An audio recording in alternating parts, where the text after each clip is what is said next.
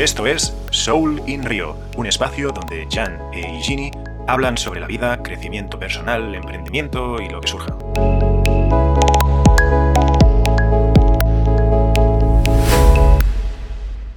Y ya estamos a saco. ¿Qué tal, Jan? ¿Cómo estás? ¿Cómo estás? Dímelo. Mi querido Igini. Bien, he estado viendo algunos programas, esto, es, mm, eh, puntualmente el de la resistencia. Sí. Y sí, sí lo ubicas, ¿no? Sí, sí, hombre, mítico. Me parece graciosísimo, pero sobre todo las expresiones. Por ejemplo, eso que acabamos de decir, a tomar por saco, ¿está bien dicho? Sí, sí. ¿Pero que es una grosería o qué? Mm, Más grosería eh, sería tomar por culo, ¿sabes? Es algo similar, pero más fino. Pues a tomar por saco. Es como más fino. Sí, sí. Pero es que tiene unas expresiones maravillosas, ¿no? no sé. Y, y a- y cada además tiene, invi- tiene invitados de Galicia, tiene invitados de varias, varias regiones. ¿Cómo dicen ustedes? ¿Regiones? Sí, de ¿Cómo todo, de todo el mundo. En, en realidad tiene de, de- de todo el mundo. O sea, la gracia de la resistencia. O sea, tú conoces a David. David Broncano es el presentador, ¿no? David Broncano era un humorista. Era, salía en el Club de la Comedia, no ¿no? recuerdo mal. Sí, sí, de estos que hay un programa de tele que se llama el Club de la Comedia, creo Ajá. que él salía allí, si no, yo no lo sigo mucho, pero sé que él hacía monólogos y también ah, estaba en programas de radio, de radio, tiene un programa de radio que se llama, ostras, Yasmina me va a matar porque ella lo escucha siempre, Eh, bueno, un programa de radio en la SER que también es del estilo de la resistencia, que hablan así de cosas. Y nada, pues el- su estilo es que no se prepara las entrevistas. Es decir, hay muchas veces Sí, que viene el, el entrevistado y no sabe nada y hablan de cosas súper aleatorias y se hizo bastante popular también porque aparte que es gracioso que las al final, ahora no sé si lo hace, pero mm, acostumbraba a preguntarles dos cosas a los invitados, que es, eh, bueno, primero una, que es cuánto dinero tiene. Exacto. Y, y recientemente les preguntaba cuánto dinero tenían en el banco y luego eh, cuántas relaciones. La última semana o algo así. Pero sí, sí, Sí. es muy gracioso. Es muy, es muy gracioso, muy, muy rápido de, de recursos, sobre todo para, para la improvisación. Y tiene Sí, sí, un invitado en particular súper súper recurrente con el que yo me mato de risa, que es Dani Rovira, ¿puede ser? ¿No lo ubicas? Ah, Dani Rovira lo- está participando bastante. Sí, sí, Sí, Dani sí Rovira es un humorista también, es otro actor, un humorista. Otro humorista que es un mate de risa también. O sea, ya solamente desde el dejo que tiene, porque creo que él es andaluz. andaluz, ¿ves? Sí, sí. Y el Sí, sí. dejo que tiene es increíble. Se para comiendo las, las letras de las palabras, o sea, no las terminan de, sí, de mencionar. Es un mate de risa. De ahí he visto a un niño que lo invita también, que es- dice que es súper viral allá en España, que normalmente sube contenido de su vida en el, en el rancho. Eh, Ah, es un sí. niño muy gracioso el- también. El mallorquín. El, El mallorquín. El de las pelotes. El de las- bones, aquestes pelotes. Pilotes, gracioso. ¿quién son de bones? Que es, es un idioma, él dice que es el mallorquín. El mallorquín. Mallorquín, sí. Sí, ¿Cuántos sí. idiomas tienen, como- brother? Bueno, el mallorquín es algo parecido al catalán, o sea, son, son similares, no son iguales, son dos idiomas diferentes, pero, por ejemplo, yo al mallorquín eh, me cuesta mucho entenderlo. Cuando recuerdo cuando fui a Mallorca de pequeño con mis padres, eh, no entendía nada de lo que decían los mallorquines, pero para los mallorquines sí que es más fácil entender Ah, catalán. el Por catalán. ejemplo, Rafa, Na- Rafa Nadal es, es de Manacor, él es de las Islas Baleares, o sea, él habla mallorquín también. Él habla mallorquín. Sí, él- ellos en lugar, por ejemplo, de decir eh, la pizza, dicen, o la casa, dicen sa casa, ¿no? En lugar de la. L utilizan la S, sa casa. O en Ah. lugar de, de chico o, o, o noi, que es en catalán, eh, el chico, el noi en catalán, en, en mallorquín sería salot. Salud.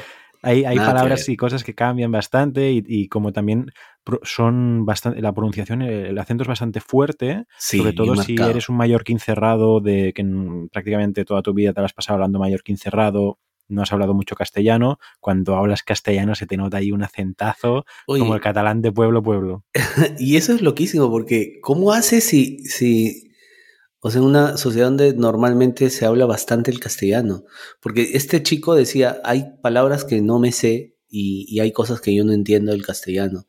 Sea, el pata, pero, o sea, viven en una burbuja. ¿Cómo, cómo es esta vaina, no? Porque... Mm, no, o sea, esto también pasa en los pueblos en Cataluña, ¿no?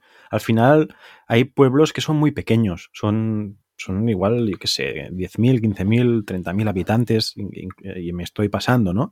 Entonces tú piensas que en los que hay zonas donde el, castellano apenas se habla, que es todo catalán, catalán, catalán, catalán. Ah. Entonces, claro, ahí hay un tema, ¿no? Porque mm, también las clases se dan en cuestión del profesor. Yo, por ejemplo, en el colegio eh, dependía del profesor. O sea, si el profesor se expresaba mejor en castellano, la clase era en castellano. Y si se expresaba mejor en catalán, pues era en catalán. los textos de los libros estaban en catalán la mayoría, menos los de castellano.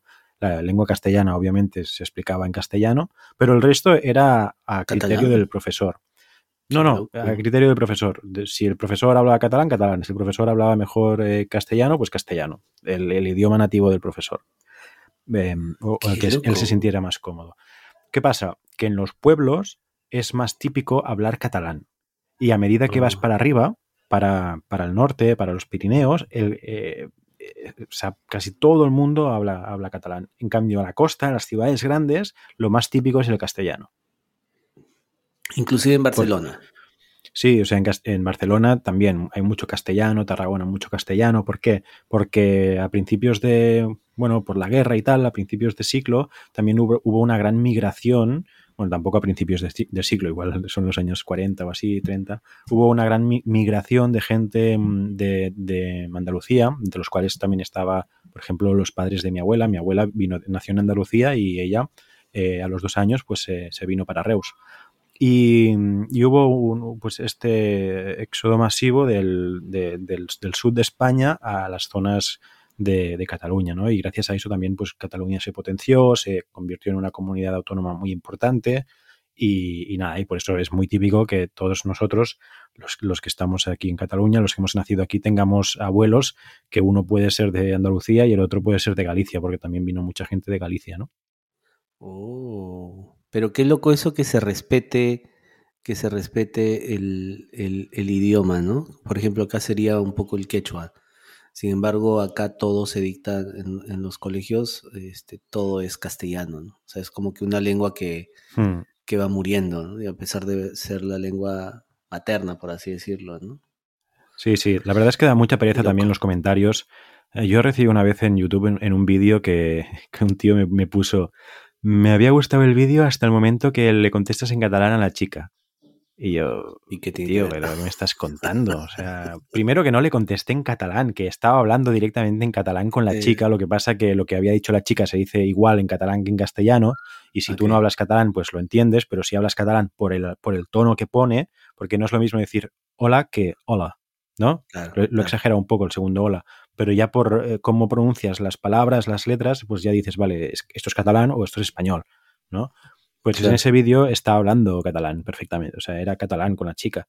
Y el tío se enfadó porque decía que no, que no le había contestado y que era, eh, o sea, esto es tener primero poco tiempo, hay mucho tiempo, mucho tiempo en la vida, y luego que te molesten estas cosas, o sea, Entiendo que si tú atacas a un idioma, ¿no? O te polarizas o haces algo que dices, ¿dónde me vas? ¿No? Estás atacando algo pues cultural o lo que sea, que, pasa, ¿no? Pasa en ambos lados. Hay catalanes radicales que, aunque espero que no te los encuentres, pero igual tú les hablas castellano, saben que eres de, otro país y te contestarán en catalán para tocar los cojones. o sea, no para tocar los cojones, porque hablan catalán, están en su tierra y, bueno, pues eh, te apañas, ¿no?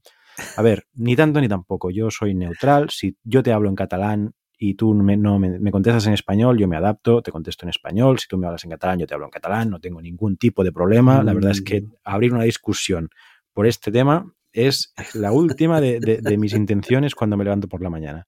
Pero hay gente que no, hay gente que se levanta con ganas de discutir, de que si el idioma, de que si la independencia. Madre mía. O sea, tío, yo, a, mí me, encanta, yo soy catalán, yo, me considero catalán, me gusta Cataluña, quiero que se respete el catalán, mi cultura, mis cosas. Eh, cuando juega la selección española, pues voy con España, cuando España ganó el Mundial, o sea, al final es, es somos de lo más y vamos, o sea, son, perdón, somos de lo menos y vamos a lo más. Yo me considero de, de mi barrio, luego me considero, pues, de mi ciudad, si voy un poco más, me, me, considero pues de Cataluña. Si salgo un poco más, pues me considero de España. Y si salgo un poco más, me considero de Europa. Y después me considero del mundo. ¿no? claro. O sea, pone- ponerme a discutir, no, es que, es que claro, los, los no, o sea, hay, hay cosas más importantes que, Ah, porque que hay, hay un ala, hay un ala medio extrema que dice que la selección de España no representa a Cataluña. Bueno, o sea, hay la facción independentista ¿no? de, de Cataluña, que son las personas que votan a favor de la independencia, de los partidos de izquierda, ¿no? de, de- de la independencia, básicamente. Ok. ok, Eh, ok. que yo es que, o sea, en el fondo, pues no, no sé, o sea, quizás yo también votaría por la independencia. Ajá, No lo sé, no lo sé, me lo podría Claro. plantear, ¿no? Pero es, es algo muy complejo claro. y es algo que me toca un poco las narices porque al final creo que se pierde muchísimo el tiempo de, la- de los políticos. O sea, los políticos al final, ¿qué ponen en la palestra? Lo que la gente quiere oír. Y la Claro, gente lo un que poco la quiere- polémica, lo ¿no? que- claro, la- y la polémica de la gente son los idiomas, que es que si se defiende al catalán, que si no se defiende al catalán, que si independencia sí, que si independencia no, que si el otro es de derechas, que si el de izquierdas. Y al final, eh, todo esto opaca, ¿no? Es una cortina de humo para los problemas reales que da igual si eres eh, catalán, español, independiente, de extrema derecha, que tú tienes que comer, tienes que tener un ingreso que te permita vivir dignamente a final de mes, tienes que vivir también en, un- en una casa. O sea, son cosas que da igual el color que seas, de qué país seas, de, de- o sea, da igual muchísimas cosas, muchísimas cosas que se le están dando, creo, en mi opinión, mucha relevancia cuando no deberían tenerla, pero no porque no sean importantes en sí, sino porque hay cosas, creo que más importantes todavía. Existen otras prioridades, esas- pues, ¿no? Exacto, y esas quedan relegadas y bueno, no sé, es... Mira, ya me Es- indignado. Parte del show de los, de los políticos, para que como que uno encuentre una razón importante para que ellos estén ahí, ¿no? Sí, también pasa en todos lados. Hmm, Pasa aquí sí, en sí. Perú también, que nos distraemos demasiado en cosas muy superfluas, y, y- pero eso es mientras tanto ellos van eh, dedicándose a sus propios intereses, pues, y, y nos cuentan que están preocupados por el pueblo y, y tal cosa. Qué loco, qué Sí, sí. loco que en estas, a estas alturas del partido eh, todavía se tenga ese tipo de, de pérdida de tiempo, habiendo tantas cosas realmente importantes, en fin. Mira dónde llegamos Ya. después de- por empezar en la resistencia. Sí, ¿eh? Pero bueno, es un poco de actualidad. Ah, El, el tema de la independencia fue un tema muy candente hace unos años. Creo que ahora, ahora ha ido de más a menos en, a raíz del COVID.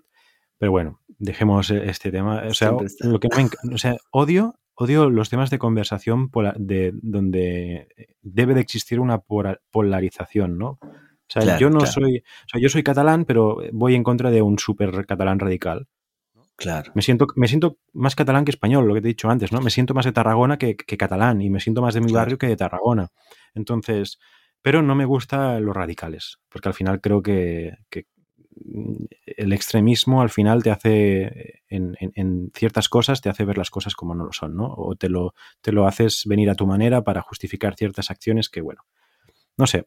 Mm, No me gusta la política, no me gustan los políticos, no, no me gusta, la verdad, no me gusta. Sí, pues de ahí de- siempre el justo medio es el es la mejor opción, pues ahí el budismo mismo lo dice, ¿no? El justo medio, sí. estar justo a, a la mitad entre las dos posturas termina siendo una mejor opción siempre. Y, y- y esto pues mirando que todos, que esto sea un ganar-ganar siempre, que, que todos al final terminen llevando agua para su molino.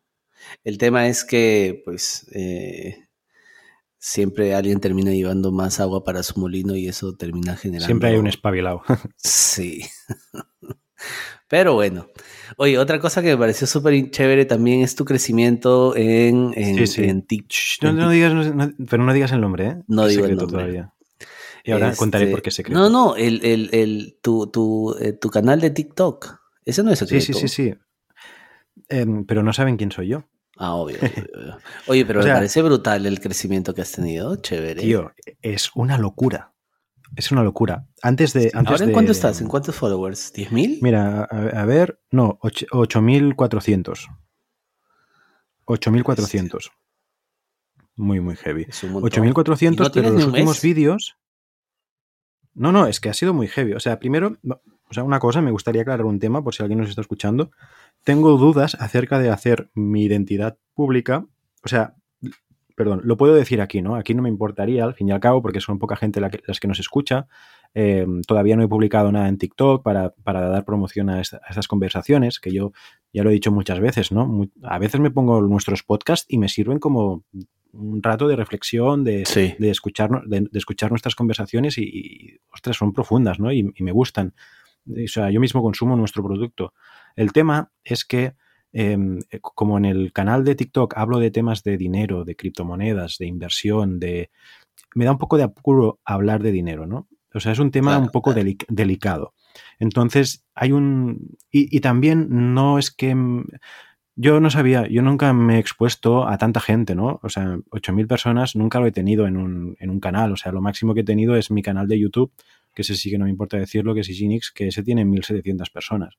Son 1.700 personas que los vídeos tampoco tienen mucha repercusión. Eh, de media, pues igual, aún sí, aún el que más tiene quizás tiene 34.000, pero es el que más tiene de largo. Los demás de media tienen 100, 200, 300, el que mucho. Y eso no me genera estrés. TikTok, em, como tú bien dices, yo me lo creé eh, a finales de noviembre. Pero empecé a, subir contenido, pues yo grababa y subía eh, el vídeo entero, lo dividía en partes y iba subiendo, iba subiendo. Y al principio pues no lo tenía ni muy optimizado, no utilizaba hashtags, no, no cortaba donde tenía que cortar, bueno, y, tampoco fui constante, ¿no? Mm, porque ocupaba demasiado de mi tiempo. Es decir, de, yo no quería estar dos horas al día dedicadas a TikTok, entre que busco información, edito, publico, me pasaba dos horas o más. Y, fui muy intermitente y no crecí nada, ¿no? Y a finales de diciembre dije, va, vamos a hacer una cosa. Como dice Elon Musk, ¿no? Si te marcas 30 días para arreglar tu habitación, tardarás 30 días. Si te marcas una semana, tardarás una semana. Y si te marcas dos horas, tardarás dos horas. Entonces yo dije, vamos a hacer una cosa. Vamos a marcarnos, o sea, me voy a marcar a mí mismo que solo tengo una hora para hacer esto. Es decir, 30 eh, minutos para buscar información, publicarlo todo, pa, pa, y, la 30, y los 30 minutos restantes los voy a dedicar a editar y publicar. ¿Qué pasó? Que muchas veces, muchos días, he hecho literalmente una hora, clavadísima. Y claro, tú piensas y dices, hostia, una hora al día para publicar buscar y publicar contenido, está súper optimizado el flujo. O sea, eso me hizo que tuviera que optimizar porque yo mismo me obligaba a no ocupar más de una hora porque si no se me iba de las manos.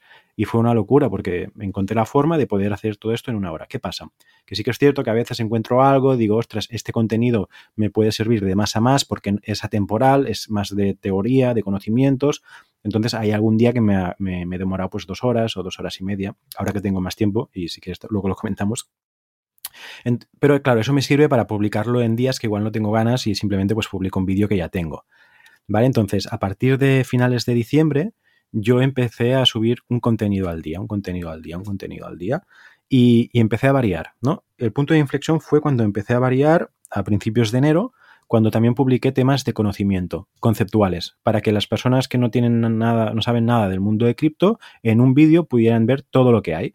Y estos son los que se me han hecho súper virales. De hecho, el de hay uno que hablo de, de, cómo empezar en, en cripto, que tiene casi 60.000 visitas. Eh, en menos de una semana, otro que tiene 73.000 y otro que tiene que publiqué, que simplemente es, pongo un libro y hablo del libro, que tiene 48.000.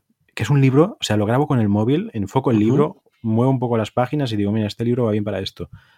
48.000, tío. Imagínate.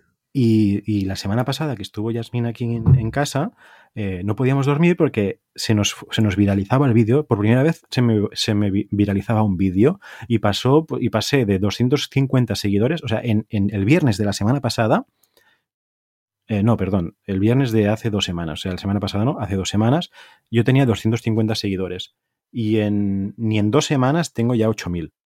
O sea, de repente se me empezó a. O sea, tenía un montón de, likes, de comentarios y empezaron a salir los haters. Y agradecí no dar mi cara, ¿sabes? Porque es como me separo de lo que es el personaje de la cuenta con lo que soy yo. Porque nunca me había expuesto a este tipo de cosas y, la, hay, muy gente, hay gente muy estúpida ¿no? en las redes sociales, gente con, mucho tiempo y tal. Y, no me quería, y no quería poner mi cara porque al final es, una mezcla de cosas, ¿no? También si tú tienes la cara de la persona, pues es que puede, parecer una tontería, pero puedes imaginarte a esa persona y desearle que le vaya mal, por ejemplo, ¿eh? Entonces eso es enviarle, igual me estoy flipando un poco, pero eso de alguna forma también es mm, es la base del vudú, ¿no? También, o sea, imaginarte a la persona y enviarle pensamientos negativos a esa persona. Entonces, Cierto. no enseñando mi cara en estos temas que son de dinero, que hay mucha gente que no tiene dinero y mucha gente no- que no tiene dinero, que, que está en bancarrota o que, o que lo está pasando realmente mal, a veces proyecta su frustración de no tener dinero con la gente que habla de dinero, ¿no? Sí. Entonces, esa es una razón. Luego también que al, al ser tema de dinero, pues yo qué sé, ya se te empiezan a, te me empiezan a paranoiar de, de si me van a secuestrar. o nada. Eso es ya sería ex- exagerado, ¿no? Pero, pero prefiero mantenerme en el anonimato, al menos en este tema, ¿no? Y, Bueno, mejor. y estoy bien, estoy bien en ese sentido. También aquí tengo una pequeña crisis porque, claro, tengo el- el- la cuenta de TikTok esta, que tiene los 8000. Luego estamos hablando de temas súper íntimos en nuestros podcasts, que yo eh, también me lo planteo muchas veces. Ostra- pienso, ostras, quiero que todo el mundo. O sea, me pongo en la situación de, oye, si nos estuviera escuchando un millón de personas o dos millones de personas, ¿hablaría de las mismas cosas? Y allí me cago, porque digo, ostras, yo he, he manifestado opiniones aquí que pueden ser eh, polémicas y yo ganas de polémica con la gente no No tengo. tienes. ¿sabes? No tengo ganas de, de que, de que otro hable de mí. Y tú imagínate que, un- que, hagas- que Mm. hayas dicho algo un poco polémico o algo que haya ido en contra. Imagínate que has dicho una palabra que se puede malinterpretar que va en contra de tu país y que eh, este podcast llega a millones de personas y que agarran y dice influencer, Jan, eh, habla no sé qué, no sé cuántos. Pues yo, la verdad, supongo que tú tampoco, ganas de aguantar estas cosas, mm, como que muchas no, no tenemos, ¿no? Ya tenemos No, suficiente no, con, con lo que ver. nuestro. Entonces, por eso me, me preocupa el, el revelar mi identidad, ¿no? Es, es por eso que soy bastante receloso de... Por eso te dije, cuando me dijiste lo de las fotografías para el podcast, te dije, bueno, mejor quizás la silueta dibujada, ahora que con lo de TikTok, ¿no? Eh, quiero ir muy, muy, al- muy cuidadosamente, porque es que al final, si todo crece, al final, eh, ten- de alguna forma se tendrá que hacer público mi identidad o nuestra Sí, identidad, pues. pero, Sí, sí, pero sí. joder, esa es una cosa que todavía estoy digeriendo. No, no, no estoy, no estoy seguro. Por ejemplo, mi canal de YouTube no sé si me gustaría que tuviera muchos, muchos seguidores. La verdad. Prefiero que sea petit comité, que seamos poquitos. Porque creo que me costaría digerirlo, ¿eh? O sea, de verdad. O sea, igual tendría que ir al psicólogo o algo. Que aquí ya me estoy poniendo en la, en la- en la situación de que voy a ser aquí un super influencer y en verdad pues he tenido aquí una, Mm. un TikTokazo mm, que hace dos semanas eh, estaríamos hablando de que sigo todo igual, ¿no? Pero, pero me ha dado a reflexionar, ¿no? Me ha dado a reflexionar de que no quiero, no quiero discutir, o sea, no quiero discutir con gente. Entonces, que mi opinión le pueda molestar a alguien y que alguien ese haga un vídeo, haga un comentario, sea, noticia o lo que sea, pues no me apetece, la verdad. Justo te vi respondiendo uno, uno de esos comentarios. O sea, lo respondiste muy bien. Eh, es, es un tema bien complicado este, el del hate, porque, brother, la gente habla, y, pero habla o escribe por, Por las huevas. por escribir o por hablar, o sea, es impresionante. Yo estoy seguro que si, si la madre Teresa de Calcuta tuviera un TikTok, brother, tuviera el 50% de hate. O sea, cualquiera, cualquiera. el- el- es alucinante. ¿De dónde provendrá eso? No tengo la más mínima idea. Porque, por último, si no te gusta, pues no lo ves. Y lo otro, si, si ya lo viste y no tienes nada bueno que decir, pues no dices nada. Claro, pero eso Mm, tú Yo lo no entiendo el pensamiento. A ver, yo me puedo imaginar que son personas que lo más fondo que han ido eh, dentro de sí es eh, para ahogarse la nariz y, y- y más allá pues no llegan, ¿no? Entonces el tema de la empatía, lo que tú comentas y tal, pues no, no va con ellos y les es mucho más fácil criticar a todo el mundo desde una, desde una posición de frustración o no sé, la verdad es que Yo, creo que pasa por ahí. ¿eh? Yo creo que estás tan en la mierda que esperas que las otras personas también estén en ese mismo lugar. O sea, tu infelicidad, tu nivel de infelicidad es tal que esperas que con eso es como que, que todos estemos en la misma sensación de, de inf- de infelicidad. Es como que tu éxito o, o no sé, tu, como tu éxito me, me, me molesta, ¿no? Me molesta y entonces no quiero y quiero que sepas que en este mundo hay gente que te odia también, así como hay gente que te puede decir, te puede decir, hoy qué bien, pero existo yo que te va a decir, no, que está hasta el culo, que no está bien lo que haces y bla, bla, bla. Es un poco como para ir eh, llegando a la media de mierda, ¿no? o sea, como Sí, que sí. todos vamos a O estar sea, hundidos, no quiero al- que nadie es- sobresalga. Sí, sí, o sea, al final es un tema de campana de Gauss. Nunca le vas a gustar al 100% de las personas. Sí, La- eso es cierto. y Andrés Iniesta, una de las personas más queridas en España, seguro que hay alguna persona que no le cae bien Iniesta. Que lo odia, sí. Entonces, Pero que lo odia por, por las huevas, o sea. Porque sí, por- por porque sí, nada más. ¿No? sí, sí. ¿Y mm, qué te iba a decir? Hoy, o sea, en en uno de los vídeos que también más, más virales se me han hecho, eh, yo escribo en el Notion, ¿no? En el blog de notas y comento, grabo la pantalla y comento eso, ¿no? Y escribí hegemonía sin H. Y te puedes creer que, mm, o sea, me han he recibido como 20, 30 comentarios de gente, igual estoy exagerando, igual son menos, pero un montón de gente diciéndome, gente que da consejos y escribe hegemonía con H. O otro que me decía, eh, en, hegemonía dejé de escuchar. O en, no sé, ¿sabes? Comentarios de estos de, gente en plan repelente. Que a ver, hay cosas, hay formas y formas. Uno me dijo, eh, postdata, hege- hegemonía va con H. Pues eso me lo tomo. eh, o sea, todo- todos me los he tomado bien, eh, los comentarios. O sea, en, en ninguno le, le he puesto nada. Pero ya ves cómo es la gente cuando te comenta de una forma, en plan, a hacer daño o a quitarte el descrédito de, Sí. de lo que has. Por ejemplo, uno me dijo, en, hege- en hegemonía sin H paré, ¿no?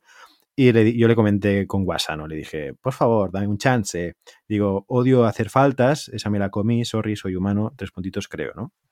Luego había otro que me decía, todo bien, pero hege- hegemonía es con H. Perfecto, le dije, lo sé, amigo. Muchas personas se han encargado de hacérmelo notar en los comentarios, es algo que nunca más se me va a olvidar. Espero. Y- y luego otro que, o sea, ese que sí que fue a machete, o sea, fue a machete el tipo, que ahora no estoy encontrando porque hay un huevo de, vale, se escribe hegemonía, y aquí le dije, ups, culpable. Guau, hegemonía, o sea, tengo muchos comentarios, la verdad. Uno me dijo, un español, o sea, un- uno que tiene el nombre en, en español, me dijo, o sea, yo en el vídeo pongo que eh, tarde o temprano Estados Unidos va a perder la hegemonía y que históricamente ningún país ha perdido la posición de poder número uno en el mundo sin luchar, ¿no? Exacto. Y Sí, te este señor que se llama Santana eh, me dice, that is bullshit. Who the hell believed that? ¿no? Eso es mm, basura. Sí, sí. ¿Quién diablos cree eso? Y le contesto en chino. le contesté en chino y le, y le puse, o sea, lo, lo traducí en el Google Translator, obviamente, y le dije, of course not you, ¿no? Pero traducido en chino. Lástima que nadie se ha percatado y no, y no me han dado like. Pero bueno, creo que era, era bastante ingeniosa. Sí, la gente está loquísima.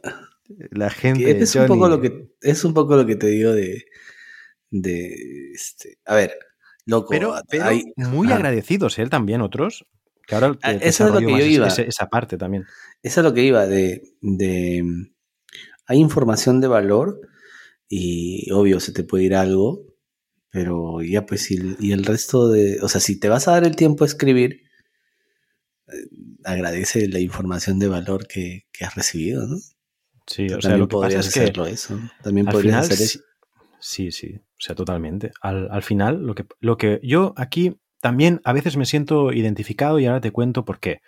Primero, lo que pasa es que cuantas más personas te ven, más ojos están analizando tu contenido y es más fácil que te detecten errores, porque al final tú no sabes, o sea, nadie sabe eh, lo absoluto máximo de todo. Entonces, cualquier persona que hable de alguna cosa, se le podrán atribuir errores de alguien que sepa más en esa área en concreto que tú, ¿no? O sea, Exacto. siempre va a haber alguien que sepa más que tú, alguien que podrá decir esto está mal, o esto no sé qué, o esto está muy mal, o, o- o- o contrariedad de opiniones, ¿no?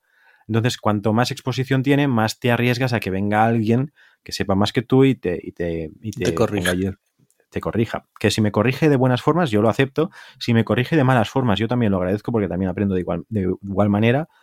eh, y ya está, ¿no? Pero no sé.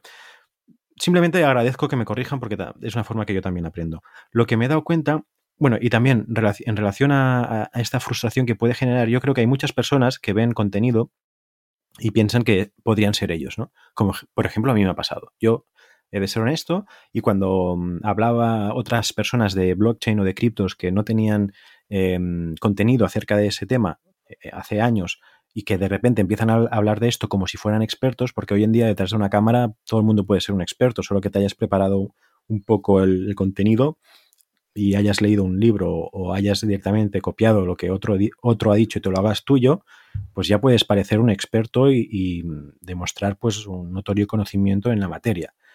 Y eso pues proyectar notoriedad, eh, autoridad, perdón, y, que te la y hacerte pasar por, por, experto, ¿no?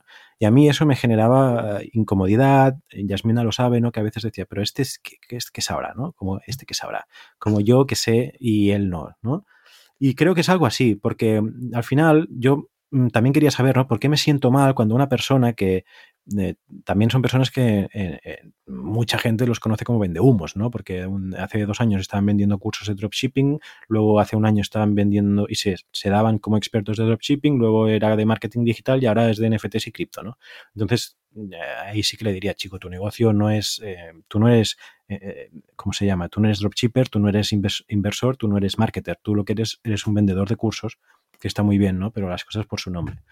Lo que pasa es que eh, claro, a mí me genera incomodidad porque en el fondo, y, esto después de hacer un poco de introspección, yo pensaba, claro, quizás me molesta porque yo podría ser esa persona y no lo soy, y no lo soy. ¿No? Entonces, quizás puede ser por allí, ¿no? Mucha gente que, te entra a comentar es, puede ser que sea porque ellos creen que también podrían estar haciendo eso, sin embargo, no están recibiendo la atención que yo, por ejemplo, estoy recibiendo. No porque ellos también lo hagan y no reciban atención, simplemente porque ellos no lo hacen, por tanto no tienen la oportunidad de demostrar cuánto saben, ¿no? Y sabemos que pues al final también nos gusta tener momentos de demostrar al mundo pues cuánto sabemos. Y creo que en esos comentarios es cuando ellos utilizan pues eh, es, un momento para demostrar al mundo que también saben mucho del tema, ¿no? Sí, por ejemplo, ahora, eh, ahora leía, eh, miraba el, el, TikTok de un chico que, que tiene 20, 21 años y eh, mostraba un poco algunas de sus ideas para invertir. Y al toque la gente le decía, pero ¿qué hablas si ese es el dinero de tu papá? ¿No? O sea, que si has perdido, dices que has perdido dos mil dólares en una semana, ya, pero no te duele, pues es el dinero de tu papá, si eres hijo de papi. O sea, como si la gente realmente conocieran al chiquillo y, y supieran que su papá le regala dos mil dólares para que los pierda una, una la capacidad de prejuzgar por lo que vemos mm, es alucinante y, y, y, entonces lo veo al chico respondiendo y está enfrascado en, en hacer eh, saber a la gente que no, que en realidad no es, no es dinero de su papá y que es, es su propio dinero y es su esfuerzo y es su creatividad. Pero esa es una batalla perdida. Claro, porque responda lo que responda, igual la gente le va a seguir diciendo, no, igual es la plata de tu papá. Porque ya, ya los haters se han dado cuenta que eso activó al chico y que, y que, y que resonó con eso y que no le gusta y por ahí le van a empezar a dar complicado porque es, es, nuestra personalidad enfrentándose a esta crítica y lo que menos nos gusta o lo que menos le gusta a nuestra personalidad es eso, es verse enfrentada y además eh, contra, contradecida, no sé si estará bien dicho esa palabra, pero que no nos gusta que nos digan las cosas en nuestra cara, o sea, le queremos gustar a todos y cuando salta algo que no, salta alguien que, al que no le gustamos, pues hay una reacción natural, humana, frente a esas circunstancias. Y es muy complicado porque, por ejemplo, hay una, una cantante aquí en Perú que es una jovencita que tiene apenas creo que 22, 23 años eh, que tuvo un, un, envión muy simpático en, en, cantidad de personas que le escuchaban y de ahí eh, los haters empezaron a, a, darle con palo. Entonces ya se iban a temas raciales y a insultarle, cosas como esas. Y, y, la chica pues dijo, bueno, voy a cerrar mis redes sociales porque esta vaina se ha escapado de las manos. O sea, hay demasiado hate, yo no le he hecho daño a nadie y qué onda, ¿no? O sea, no soy capaz de soportar tanta, tanta tanto ataque por las huevas y me voy. Pero mira, qué fuerte, qué fuerte. Claro, tienes 21, 22 años, todavía la personalidad pues no está del todo cuajada, ¿no? Todavía existen inseguridades muy fuertes a cualquier edad, creo yo, pero siempre hay edades que son mucho más susceptibles a este tipo de cosas y, toda, y sobre todo en este, en, este, en este mundo en el que estamos ahora, ¿no? O sea, nosotros, si tú te fijas, cuando tú subes una foto, eso nos pasa a todos, subimos para ver cuál fue el, engage, no, cuál fue la repercusión, ¿no? O sea, el número de likes. Y nosotros medimos y hay unas, las, las métricas de vanidad.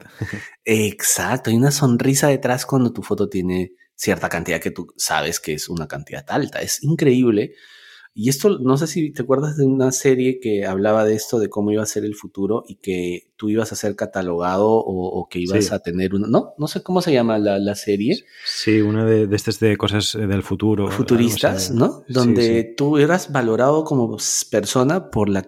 No sé si por la cantidad de Black personas... Black Mirror, ¿no? No sé si era porque la cantidad de personas que te seguían o por eh, cuánto te habían valorado las personas, ¿no? Y, eran, y, tú, tú existías o valía la pena estar vivo porque tenías una cierta cantidad de, personas siguiéndote o que te habían valorado, no sé, no, recuerdo muy bien, pero, pero es básicamente lo que nos pasa ahora cuando subimos una foto al, Instagram, es mirar a ver cuánta, cuántas, cuántos likes han habido, ¿no? Cuántos likes han habido en tu, en tu fotografía y eso nos da una, una, cosa como que, ah, qué bueno, ¿no? O sea, bacán, y, sigues tratando de hacer lo mismo y, mostrar ahí tus cosas, que forma parte ahora de la, de la, de la formación de la personalidad de, los, de las nuevas generaciones. Son chicos que están subiendo fotos al Instagram desde que tienen 10 años, ¿no? ya debe ser, ¿no? Han vivido toda la, vida con eso, incluso los padres ya los ven que están subiendo cosas, ¿no? Entonces para ellos es como algo natural, mi padre también lo hace, pues yo también lo hago, ¿no? Exacto. bueno, que, vamos hacia allí, ¿no? Hacia la, la, la atención es la nueva moneda. No sé, creo que me lo pasaste tú o te lo pasé yo. Creo que esta información la hemos tenido los dos, ¿vale? Yo la tengo, creo que tú también la tienes. Era un vídeo de una presentación de Diego Ruzarín, que sé que también te gusta mucho, que hablaba de, de la, que la atención es la nueva moneda, ¿no? que los influencers transforman nuestra atención en valor para ellos y las marcas los utilizan para también captar la atención de nosotros, ¿no? del, consumidor final. ¿no? Por ejemplo, decía que un influencer que tiene muchos seguidores y que quiere ir a comer a un restaurante, se dirige al restaurante, le dice, oye, tengo una audiencia muy grande, déjame comer en tu restaurante y pues te lo pago haciendo un post en Instagram o lo que sea, ¿no? Lo mismo para un viaje, lo mismo para una consola, para servicios o lo que sea que, se pueda comprar. ¿No? Aquí el influencer está utilizando las redes sociales en sustitución del dinero. Ya no necesita euros, ni soles, ni dólares, ni billetes, ni monedas. O sea, simplemente transforma su poder de atención en un bien o, un servicio de su interés. Y esto es un nuevo tipo de dinero. ¿no? Hay, hay, quien dice que el dinero se reemplazará por la atención de la gente. Y esto es una bomba, es una bomba conceptual, ¿no? Que quizás a nosotros nos puede costar más entender porque somos un poco más grandes y también venimos de lo analógico, pero que las nuevas generaciones lo tienen mamadísimo desde la cuna, lo tienen muy claro, ¿no? Y también lo decía Gary Vee en una presentación que, dio. Dice, los, los chicos, los adolescentes inteligentes, son los que están creando contenido, porque se han dado cuenta que ganan mucha más plata creando contenido que estudiando yendo a la universidad, ¿no? Y era una reflexión un poco, hostia, es un tío que está, claro, pero eso, eso puede ser pan para hoy, pan para mañana, no lo sé. Si el, chico o la chica es suficientemente inteligente, se crea una marca personal y una vez cuando ya tiene mucho dinero, tiene todo el mundo, tiene, todo el tiempo del mundo para estudiar, ¿no? O para ir aprendiendo de sus cosas o, o a través de los proyectos generan experiencia. Y, esto es la economía de la atención, ¿no? La, atención reemplaza el dinero como nueva divisa. Venimos de entender el mundo con miles de mercados de billones de dólares, ¿no? Hay, hay, hay, miles de mercados de un valor enorme y en el futuro tendremos billones, billones de mercados, o sea, mercados mucho más pequeños de miles de dólares. Va a haber un cambio, va a haber una, una o sea, van a salir muchísimos nichos, muchísimos, muchísimos nichos que tendrán un valor menor, pero lo que decía eh, Diego Ruzarín en la presentación es que el primero que sea el líder en ese nicho, ostras, cuando saque un producto o cuando saque algo, pues será la referencia, ¿no? Y, y decía eso, ¿no? Que el primero que encuentre un nicho de mercado y para ese nicho de mercado se vuelva la mejor solución, pues se, gana el mejor tipo de consumidor, que son los innovadores, que luego esos innovadores eh, serán los trendsetters, que se llaman en inglés, ¿no? los marcadores de tendencia, que serán los que eh, llamarán de alguna forma al resto de consumidores para que vengan a ese nicho. ¿no? Al final, los, estos innovadores, tú conoces más o menos las etapas de, los innovadores, ¿no? Están sí, lo mencionado. los early adopters, que son los primeros, que se convierten luego en trendsetters y estos se encargan de que, de que algo se vuelva masivo, ¿no? Porque también comentaba que hoy en día a nivel de marketing ya no es rentable masificar la propuesta de valor porque nadie se va a sentir identificado. Para el futuro del mercado, donde la atención es el nuevo dinero, es más importante tener una visión muy clara, ¿no? E-, encontrar lo que, lo que también se conoce como Purple Cow, que es cuando, esta historia de la, de la vaca púrpura, creo que te la mencioné alguna vez, ¿no? Que tú vas por la calle. Uy, perdón. Alarma, alarma del podcast. lo, de, lo del Purple Cow ¿no? E, esto de la vaca púrpura es la historia es muy se resume básicamente que tú vas por la carretera y ves vacas, ¿no? Vacas, vacas, vacas y llegas a casa de tu abuela a cenar y, no comentas que has visto vacas en la carretera porque es, es, lo que siempre ves cuando vas al pueblo, ¿no? Pero si vieras una vaca púrpura, no solo la mirarías, le pedirías a tus padres, oye, para, para el coche, que me tomo una foto, me tomo un selfie y estarías 10 eh, meses o, dos meses explicándole a todo el mundo que viste una vaca púrpura y que te encontraste, ¿no? Entonces, eso de la vaca púrpura es lo que hace especial a un producto, a un servicio, a una empresa, ¿no? Y, nada, eso es lo que comentaba en esa entrevista que me pareció súper interesante y que ha venido un poco a colación ahora con lo que decías, ¿no? Sí, y, y en esta onda de, de, de, esta nueva manera de hacer dinero, por ejemplo. El, concepto me parece muy achorado, muy chévere, porque además, mira eso, ¿no? Es, es, la economía, o sea, que la nueva moneda va a ser la atención. Es, es alucinante. Y de esto la gente, haciéndolo de manera empírica, eh, ya, saca, ya saca provecho. O sea, yo veo un montón de gente muy joven, 19, 20, 22, 23 años, que que genera contenido y, y tú los ves pues porque haciendo los unboxing y, y, marcas grandes, potentes, les empiezan a mandar eh, regalos para que estos hagan, hagan pruebas, ¿no? O para hacer el setup de su, de sus estudios, de donde transmiten ciertas cosas, también tienen equipos y todas esas cosas que de repente el papá o la mamá no podía, no podía costear, no podía comprar, y el chiquillo con, el chiquillo de 19, 20 años ya se lo puede comprar. Otra cosa que me ha volado la cabeza también es este, este mercado de, bueno, también tiene que ver con, el tema de la atención, de los fichajes a raíz de, creo que tú me comentaste en algún momento de, algunas plataformas para los streamers. Uno de ellos encontré que era Twitch, creo, y otro el que tú me has dicho que, que, que utilice, no me acuerdo cuál es el nombre. No sé si tú utilizabas ese. TikTok. No, ah, para, para streamers. Hay una plataforma. No sé, YouTube, no sé. No lo conozco. Algo así como Twitch. No sé, era, no era otra. no domino mucho de streaming. Bueno, yo miraba y, decía y, decía que en esta, en esta, ah, se lo escuché a, a nuestro amigo de Emprende Emprendiendo. Al Euge. Al Euge Oler que contaba sobre la lucha de estas, de estas eh, plataformas para streaming.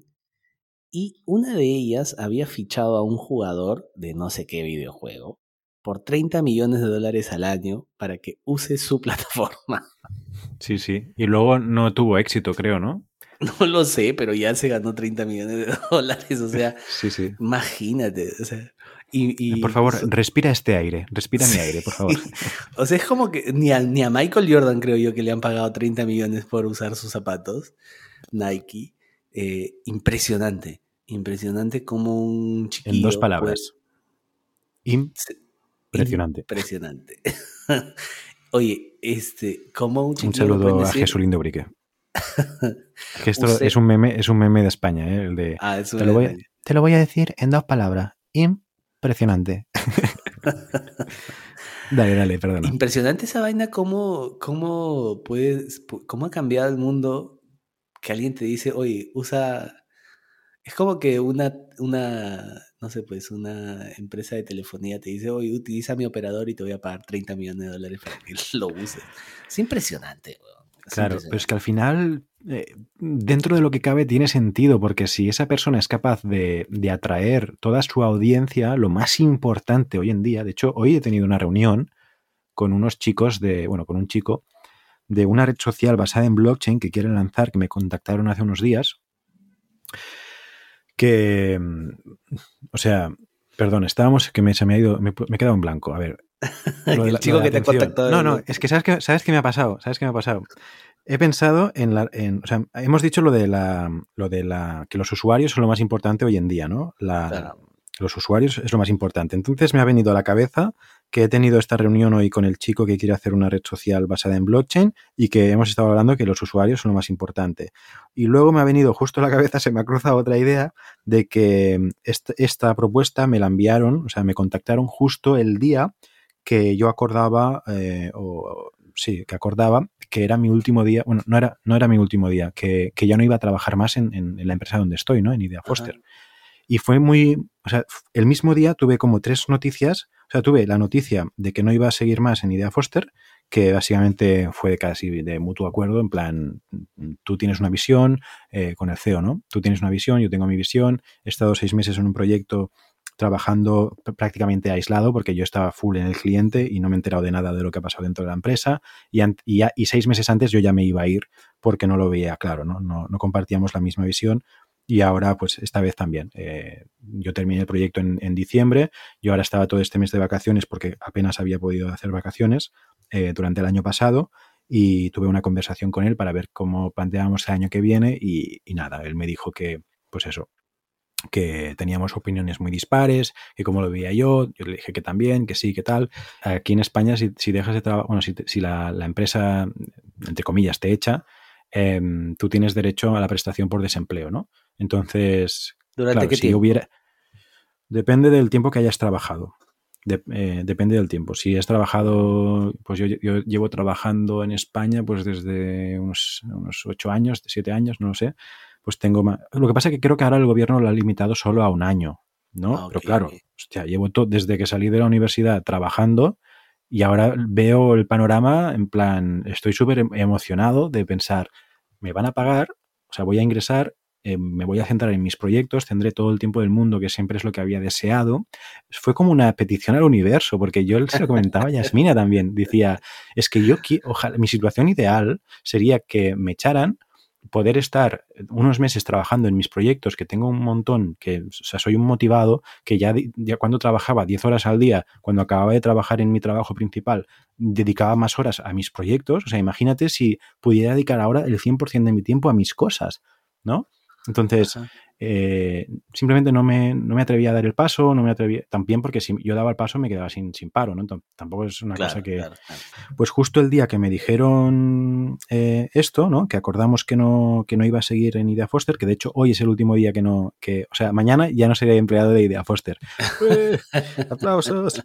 ¿No? Que, que, en verdad han sido dos años de súper aprendizajes, eh, me dieron la oportunidad de venir a Perú, Perú ha sido una de las mejores experiencias de mi vida, he conocido un montón de gente, te he conocido a ti, eh, también he vivido cosas espectaculares, ¿no? Y, y, el crecimiento creo que ha sido brutal, o sea, 100% agradecido, simplemente que la visión de, del CEO actual con la mía es totalmente opuesta, también la compañía es más madura, eh, fue adquirida por un fondo grande, bueno, eh, un poco la historia lo sabes, o sea, las cosas me están yendo a mejor, pero la visión era ligeramente diferente lo que él pensaba, que quería vender de todo, versus la mía, que era vender pocas cosas y ser cada vez mejores en lo que entregamos. ¿no? Yo optaba por, una, por un anichamiento de, oye, no somos expertos en todos, en todo, hacemos pocas cosas, pero muy bien hechas, porque esto te permite hacer repetir y repetir y repetir y repetir con diferentes clientes la, el mismo proceso todo el rato y en cada proceso vas añadiendo valor. ¿Vale? Son cosas, son visiones diferentes, eh, formas diferentes de, de, enfocarlo. Yo realmente este año ha sido buenísimo para Idea Foster, o sea, es el, el, el año que más, factu que más ha facturado de su historia. Por lo tanto, eh, yo, yo, le dije a, a, mi jefe, ¿no? Le dije, o sea, es que no tengo, o sea, felicidades porque es que mmm, no es fácil hacer lo que has hecho y más en situación de COVID. Simplemente, pues que si no comparto tu visión, me va a costar mucho estar eh, engaged, ¿no? O sea, apoyando y tal. Y creo que todos los miembros del equipo deberían estar apoyando la visión de, de, de, de la persona, del líder, ¿no?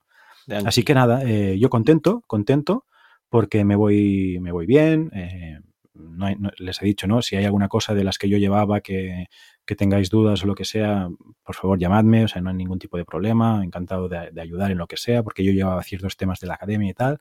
Y, y, contento también por, por, todo el tiempo que tendré. Y me acabo, o sea, acabo de meter un rollo porque habíamos dicho lo de la importancia de los usuarios en las aplicaciones. Uh, sí. o sea, he metido aquí un rollaco.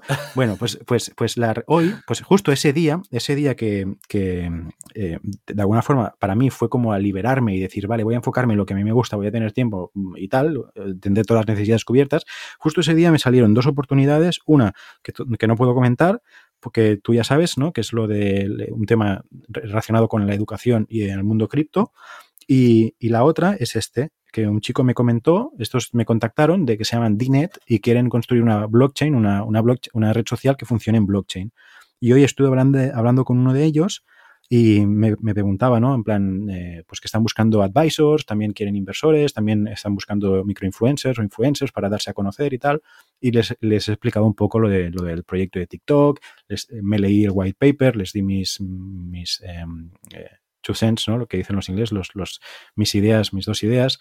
Y, y nada, y bien, y quedamos que quizás me dejarían participar en la venta privada de los tokens y tal. Y, y bueno, es que es eso. Al final, por mucho proyecto potente que tú tengas, tienes que tener la comunidad, ¿no? O sea, el proyecto puede ser justito, pero tener una comunidad fiel y grande, pues te asegura más eso que tener un super proyecto que esté todo perfecto y tal, pero que la comunidad no te acompañe. Pues es fracaso. Sí, eso es fundamental. Eh, es lo que es lo que decía, yo justo veía, veía pasado un documental sobre los NFTs, ¿no? Pues no lo entendía, me, lo, me habías comentado algo, pero igual esto no me, no me queda muy claro. O sea, yo estoy entrando a este mundo que todavía me resulta un poco complicado entender ciertas cosas. Y, y una de las, una de las aristas de, de, de, este tema de los NFTs, decía el, el pata, es que tienes que tener una comunidad detrás, porque si no nadie va a comprar tus dibujos, ¿no? Porque decían, ya bueno, entonces si, si yo saco mis, mis hago mis diseños y, y, tal, y pongo, ya, pues, pero nadie te va a comprar si no tienes una comunidad detrás. Porque claro. en realidad, decía el pata, o sea, puedes contratar a un diseñador top y te hacen los diseños más bonitos.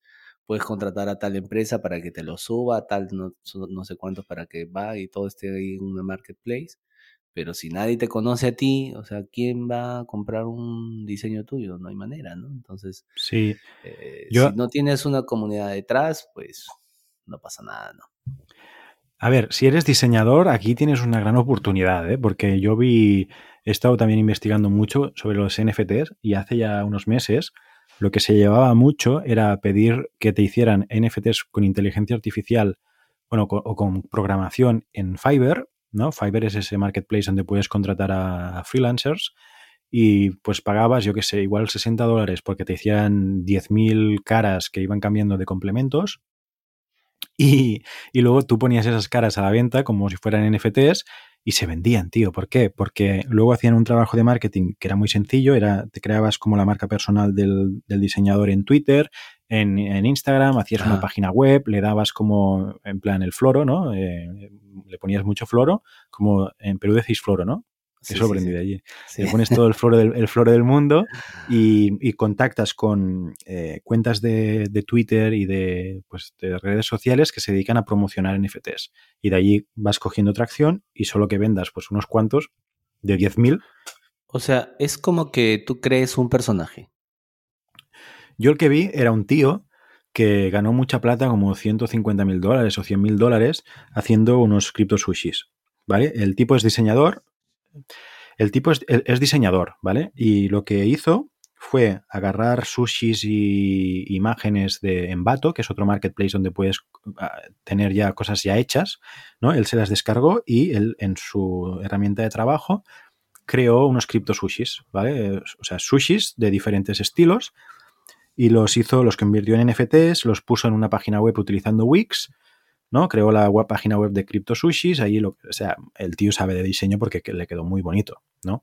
Y, y, él, pues en su Twitter es diseñador, tal, no sé qué, y vendió mucha plata. Y luego creó otra que también eh, creo que Euge Oyer también colaboró allí, no estoy 100% seguro, pero también era una cosa mm, bastante mm, con varias pensadas de, relacionadas con las pepitas de oro y que luego esas pepitas, dependiendo de cuáles tenías, podías crear otra, otra figura o no, no sé, unas, unas, cosas de arte, ¿no? Pero, mm, pero sí, o sea, eh, podías ganar pl bastante plata, la verdad. Yo estuve en un, en un momento que, que, lo iba a hacer, no sé si te llega a pasar los NFTs, Pero al final es lo de, es lo de siempre, ¿no? ¿Por qué lo haces? Cuando la respuesta es para ganar plata, yo me, me frené, ¿no? O sea, no estaba disfrutando del proceso. O sea, simplemente dije, hostia, este tío ha hecho esto, voy a hacer lo mismo para ganar plata. Entonces me voy a, voy a ir en vato, me voy a bajar imágenes, las voy a editar, las voy a trucar y las voy a poner a vender NFTs. Vale, que aprendo cómo se hace todo esto, sí. Pero el propósito es ganar solo plata. Entonces dije, dije, no, Ginny, mm, céntrate, céntrate y haz algo que, cosas que te gusten. O sea, aunque no ganes plata, haz algo que te guste, porque vas a disfrutar más, vas a aprender más y al final todo llega, todo llega. Sí, sí, sí. Es una de las cosas que he aprendido este año. Eh, de hecho, este año yo me, llevaría con, o sea, me llevaría dos aprendizajes. El primero es, eh, aunque otros lo hagan, hazlo tú también. O sea, da igual que otro haya hecho, haya hablado de un tema o haya tratado un tema porque una persona haya hecho un producto similar al tuyo, un servicio similar, una empresa similar, haya compartido un vídeo acerca de una, eh, compartiendo o comentando algo de lo que tú también querías comentar, no mires lo que hacen los demás. O sea, no, ni lo, o sea, si lo quieres mirar, que no te afecte, que no pienses, si ya lo ha hecho otra persona, pues no lo hago yo. No, tú tienes que hacer lo tuyo, tú a lo tuyo. O sea, es que si no, no vas a vivir. Si vives pensando que, hace, que ha hecho el otro, que ha hecho no sé qué, que ha hecho, al final no acabarás, no harás nada. ¿No? Entonces, si lo quieres hacer porque te apetece, porque te gusta, aunque lo hayan hecho 50.000 personas más, lo haces porque te va a dar satisfacción, porque quizás ahora es esto, pero luego será otra cosa y, habrás hecho esto con amor, habrás adquirido experiencia. Lo siguiente, quién sabe, igual no lo ha hecho tanta gente, pero ya tendrás la experiencia de haber hecho esa primera cosa. Y, y, estarás haciendo las cosas con amor y no te vas a frustrar, porque tu objetivo es disfrutar, no es eh, o sea, el dinero al final es una consecuencia de lo que tú haces con mucho amor y, mucho esmero, ¿no? Entonces, ese es, ese es uno de los grandes aprendizajes, el de hacer las cosas porque te apasionan y luego todo lo demás es una consecuencia. Y luego el segundo es ese, ¿no? El de no estar fijándote en qué hacen los demás, simplemente haz la tuya, haz lo que te guste. Y, tampoco llevando la experiencia de otro o creer que la experiencia de otro se va a repetir en tu experiencia. Esto pasa también en el mundo de los negocios cuando tú ves una experiencia y dices, no, pero a él le ha ido mal, entonces eh, a mí también me va a ir mal. Y no necesariamente, porque existen negocios exitosos eh, y también negocios que han fracasado y son exactamente lo mismo, es el mismo rubro. ¿Con qué tendrá que ver? Bueno, puede tener que ver con el, momento en el que pones ah, eh, el negocio a andar, eh, puede tener hasta que ver con, las ganas porque, o el amor que tú dices que, se nota y que se siente. Eh, si se trata de servicios tipo cafeterías, restaurantes, hay una cosa que se va a sentir de buen trato y hacia, hacia la gente. Entonces, no porque ya haya fracasado antes, necesariamente puede fracasar ahora. Entonces, justo estamos en un momento en el que, en un punto de, muy particular, donde se pueden empezar a hacer muchísimas cosas, ¿no? Este, fuera, de, fuera del ámbito digital, sino más bien en el ámbito esto más de 3D, ¿no? de iniciar nuevos negocios donde a pesar de que estas circunstancias para muchos, eh, de la pandemia ha sido terrible, ¿no? Gente que ha cerrado, cerrado negocios y tal. Eh, bueno, eso es, eso es, este, es una desgracia para muchos de ellos. Sin embargo, eh, eso todo un, todo un campo de posibilidades para los que tienen los recursos y que no han estado en esos negocios y que pueden empezar justamente ahora. Eso es, eso es lo, lo contradictorio de la vida, ¿no? Que a veces es tan malo para los que ya no podían mantener más las discotecas, ¿no? Por ejemplo, y ahora agarra uno y monta una discoteca. Y monta y tiene todo el éxito del mundo. Y así en mm. todo, ¿no? Así en todo. la, la vida es así, pues contradictoria. Existen y son oportunidades, y es muy gracioso, porque a ciertas edades, y esto se ha ido ampliando más, ¿no? En ciertas edades existen un serio, una serie de, oportunidades que, que, que, no tienes a otra. Por ejemplo, tú tienes 30 años y tienes ya un background, tienes una experiencia que te da pues cierta em, ventaja respecto a las personas que recién inician es, por, el camino que vas recorriendo. Cuando tienes 40 tienes igual otra, otra serie de, posibilidades. Eh, pero esto es, esto es maravilloso con el avance de la tecnología porque ahora toda eso, esa brecha se va, o sea, se va cortando porque las posibilidades ahora las tienen todos, ¿no? O sea, todos, personas muy jóvenes eh, que ya pueden tener experiencia que antes te costaba tener en años, ya las van teniendo de una manera eh, mucho más acelerada. Y yo te escuché, por ejemplo, en este TikTok que hablaba sobre, sobre el, cuánto ganaban programadores y cuánto ganaban los que se dedicaban a la tecnología blockchain, ¿no? Pero desarrolladores, que es el doble prácticamente. Eh, sí, o sea, los desarrolladores web versus los de blockchain. Los de web eran 70.000 al año, los de blockchain 153.000 de media en Estados Unidos. De media en Estados Unidos. Ahora, imagínate, eh, no existe una universidad donde te enseñen desarrollo de blockchain, ¿no? Mm, algunas. Lo que pasa es que con estas cosas tan. O sea, yo lo que. Eh, blockchain ha sido espectacular porque ha sido algo que no se venía a venir y que se ha fraguado en el inframundo del Internet. ¿no? Yo lo vi en, mi empresa anterior, ¿no? en Accenture, que de repente de una noche. la gente joven sabía más de blockchain que los grandes. porque blockchain no es una tecnología como la inteligencia artificial que, que ya hace años que se está trabajando y hay expertos en inteligencia artificial y tal de blockchain era tan nicho en la, criptografía que en estas empresas no, tenían expertos en criptografía, muy, muy pocos, ¿no? Entonces, claro, si se abre una nueva, un nuevo océano azul, ¿no? Digamos, para esta empresa, para, una, para todas las consultoras en general, no voy a hablar solo de una, ¿no? ¿Qué pasa? Que se produce la siguiente situación. Es una tecnología prácticamente desconocida para todo el mundo, de la que mucha gente no ha oído hablar, donde los jóvenes típicamente saben más que los adultos porque están metidos en temas de inversión y de hacer dinero que los adultos que no tienen tanto tiempo, pues, o sea, perdón, los, todos son adultos, ¿no? Los, que, los más veteranos, ¿no? La gente senior de la empresa que tiene otras preocupaciones eh, que no son el tema de las criptomonedas, que como digo, se, fragua en el inframundo de Internet, ¿no? En los foros, en, estas comunidades que son más típicas, mm, donde los jóvenes pertenecen más que, que los más mayores, y, claro, claro, se da la situación en, una empresa que los jóvenes o los recién que, entran o los que tienen poca experiencia saben más de un tema que los que tienen más experiencia. Pero es muy gracioso porque como se abre una nueva línea de negocio, por así, por así decirlo, alguien tiene que estar en la cabeza. Entonces, un adulto, un senior, ¿no? Una persona de 40 años que se lea un par de libros de blockchain ya sabe más que, que todos.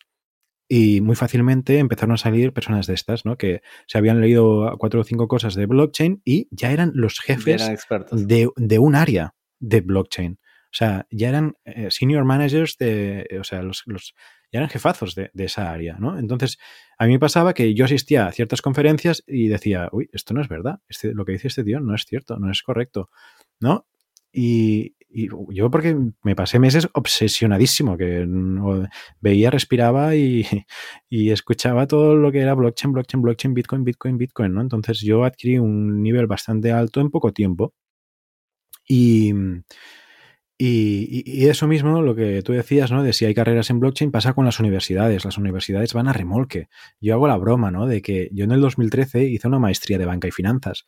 Y la maestría ya de por sí era cara, pero yo digo, es la, cosa más cara que me ha costado en la vida, porque no se tocó ni un minuto blockchain ni Bitcoin. En el 2013, que Bitcoin salió en el 2000, eh, se empezó a hablar en el 2010, 2008 eh, y en el 2009 ya, ya había sido implementado Bitcoin. Lo único que recuerdo de Bitcoin que se dijo fue que una, una compañera, que creo que era peruana, de hecho, le preguntó al profesor y al, y al catedrático sobre Bitcoin y se rieron. Entonces a mí se me quedó en la cabeza que Bitcoin era algo en plan una estafa o algo malo. ¿no? Y también culpa mía por no tener pensamiento crítico y decir, vamos a ver qué es esto de Bitcoin, que los profesores me están diciendo que no me, que se rieron de él, ¿no? Entonces yo hago la broma que digo, este máster es el que más me ha costado en la vida, porque si, hubieran sido gente informada, no se hubieran reído. O sea, aunque tú no estés de acuerdo con una tecnología, con una eh, cosa que está saliendo, explícalo a tu, o sea, tú como profesor, o sea, eso se me, se me ha quedado grabado para siempre, aunque yo me, me aunque yo pueda pensar que lo que me está preguntando el, alumno es una absurdez, yo como profesor tengo la obligación moral de explicarle lo que es. ¿No? Y me tendrían que haber dicho que Bitcoin es una moneda eh, que se ha desarrollado, que no sabe quién es, que aspira a hacer esto. Que... Eso es lo mínimo. Y luego puedes decir, nosotros consideramos desde nuestra posición que no tal. Eso creo que hubiera sido la respuesta eh, correcta por parte de, que menos que un catedrático. Claro. Y, por eso le, le, pilla un poco de manía donde hice la universidad, que tampoco quiero ir contra ellos, pero donde, perdón, donde hice la maestría, porque dije, hostia, este un, profesor que, hubiera sido un poco serio, menos fanfarrón y, menos, eh, al final es un tema de soberbia, ¿no? Tío, que estaríamos todos multimillonarios en esa clase, ¿sabes? Y ya, y ya hubiera, o sea, no sé. De hecho, algún, alguna, de hecho, esa compañera, eh, años más tarde me enteré que mm, por, por, por, Alan, Alan, Alan, Alan, ¿tú lo conoces, Alan? Claro, claro, claro. Claro, sí. claro. Pues eh, Alan me contó que esa compañera hizo un trabajo de investigación sobre Bitcoin y que ganó una barbaridad de Bitcoins, cuando ese, en ese entonces Bitcoin valía igual 100 dólares o 200 dólares. O sea, imagínate. Imagínate lo que me costó el máster. o sea, bueno, cosas de la vida, ¿no? Pero, eh, pero eso, mira, tantos años después que estamos hablando, 14 años después, ¿no? De la salida de Bitcoin, 2008, 2010, sí, 14 años después. Sí, 14.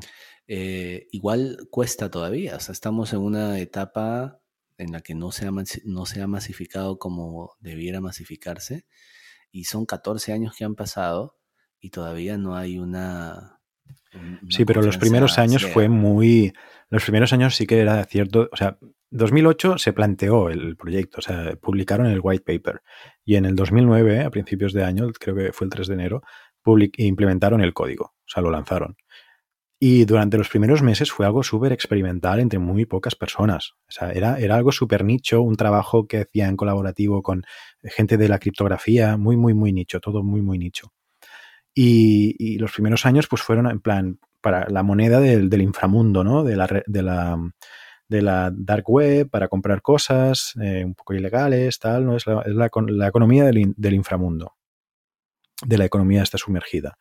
Y, y, nada, poco a poco fue agarrando terreno, terreno, terreno, y este último año ha sido un año bueno a nivel institucional, donde más, eh, por ejemplo, el mayor de Miami, ¿no? el alcalde de Miami, ya decía que quería cobrar una parte de su sueldo en, en, criptos, en Bitcoin, y que quería pagar a la ciudadanía también en Bitcoin los temas de, impuestos y tal. ¿no? Este año hemos visto, el año pasado hemos visto una adopción más institucional. Primero fue más retail, ¿no? más eh, como ciudadanos, la gente que iba comprando criptos, luego ha pasado más a eh, pues, dinero institucional, ya instituciones y empresas privadas, fondos, fondos privados de, de inversión y cosas estas. ¿no? Entonces, la adopción todavía sigue ahí. Por eso que todavía es temprano para entrar en el mundo cripto, porque no es, no es la adopción. O sea, cuando hay una gráfica, que es la, curva de la adopción, que se, que se llama, que dice que, cuando realmente la tecnología entra en estado de adopción, se vuelve exponencial. O sea, los, usuarios em, em, empiezan a... Espera, voy a buscarla. Gráfica exponencial adopción. ¿Vale? Eh, eh, es una curva que básicamente te dice, en los primeros años el crecimiento es, eh, es, es, curvo también, no es tan exponencial, pero también es importante, y llega a un punto que es hacia el 3% de adopción o 4%, que la, la curva se vuelve boom, exponencial, que ahí es donde todavía no me has llegado, no, Bitcoin no ha llegado a ese momento. Mira, aquí lo he encontrado. ¿Vale? Es el ciclo de vida de, adopción de la innovación, que dice que el, 2.5% primero es muy chiquito y son los innovadores, lo que hablábamos antes. ¿no? Luego el 13,5% son los early adopters. Y cuando entra a la early majority, cuando entra masivamente todo el mundo, ahí es cuando el, precio de Bitcoin va a explotar. Por eso digo, eh, lo que vale hoy no es nada en comparado a lo que puede llegar a valer. Es lo que puede llegar a valer, ¿no? Cuando tu primo, cuando todo el mundo, cuando puedas ir a cualquier sitio y pagar con Bitcoin, pues yo qué sé, un Bitcoin, yo qué sé, igual vale, no me quiero aventurar a decir números, pero igual de aquí a 10 años un Bitcoin vale un millón de dólares, ¿sabes? No lo sé. impresionante. Entonces, yo por eso le digo a todo el mundo, a ver, pues, aunque creas o no creas en Bitcoin, métele algo, ¿no? Para no perder el tren. Sí. Bueno, lo que pasa es que ahora también existe una, una ala de detractores por la cantidad de criptomonedas, ¿no? O sea, también es como que, porque hay tantas criptomonedas también, ¿no? Entonces, hay de todo, pues. Como ya sabemos, hay los que critican por criticar y los que sí, critican sabiendo, ¿no? Eso, eso pasa siempre. Otra cosa, ya para ir cerrando también, este, qué locura que el petróleo termine costando 86 dólares ahora y hace cuatro meses estaba costando 34 dólares y cuando entró a 34 dólares. Sí, que casi te lo querían regalar. Oye, sí, y un amigo me dice, oye, compra, y el petróleo, no, pero el petróleo, no sé, brother. Y ahorita, y ahora me llega una alerta de petróleo máximo histórico en los últimos dos años, 86 dólares.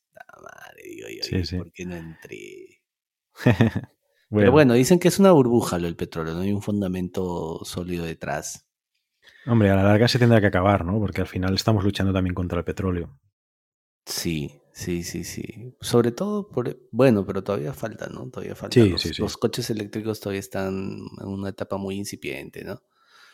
Pero igual el diésel sigue siendo pues la base de, la industria, ¿no? ¿no? ¿no? hemos encontrado una energía que, una fuente de energía que, la pueda suplantar así de, arranque.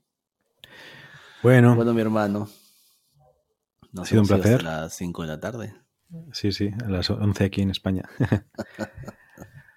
bueno, Jancito, nos vemos. Te Hasta la semana que viene. Igualmente. Un Chao. hermano. Chao. Chao, chao.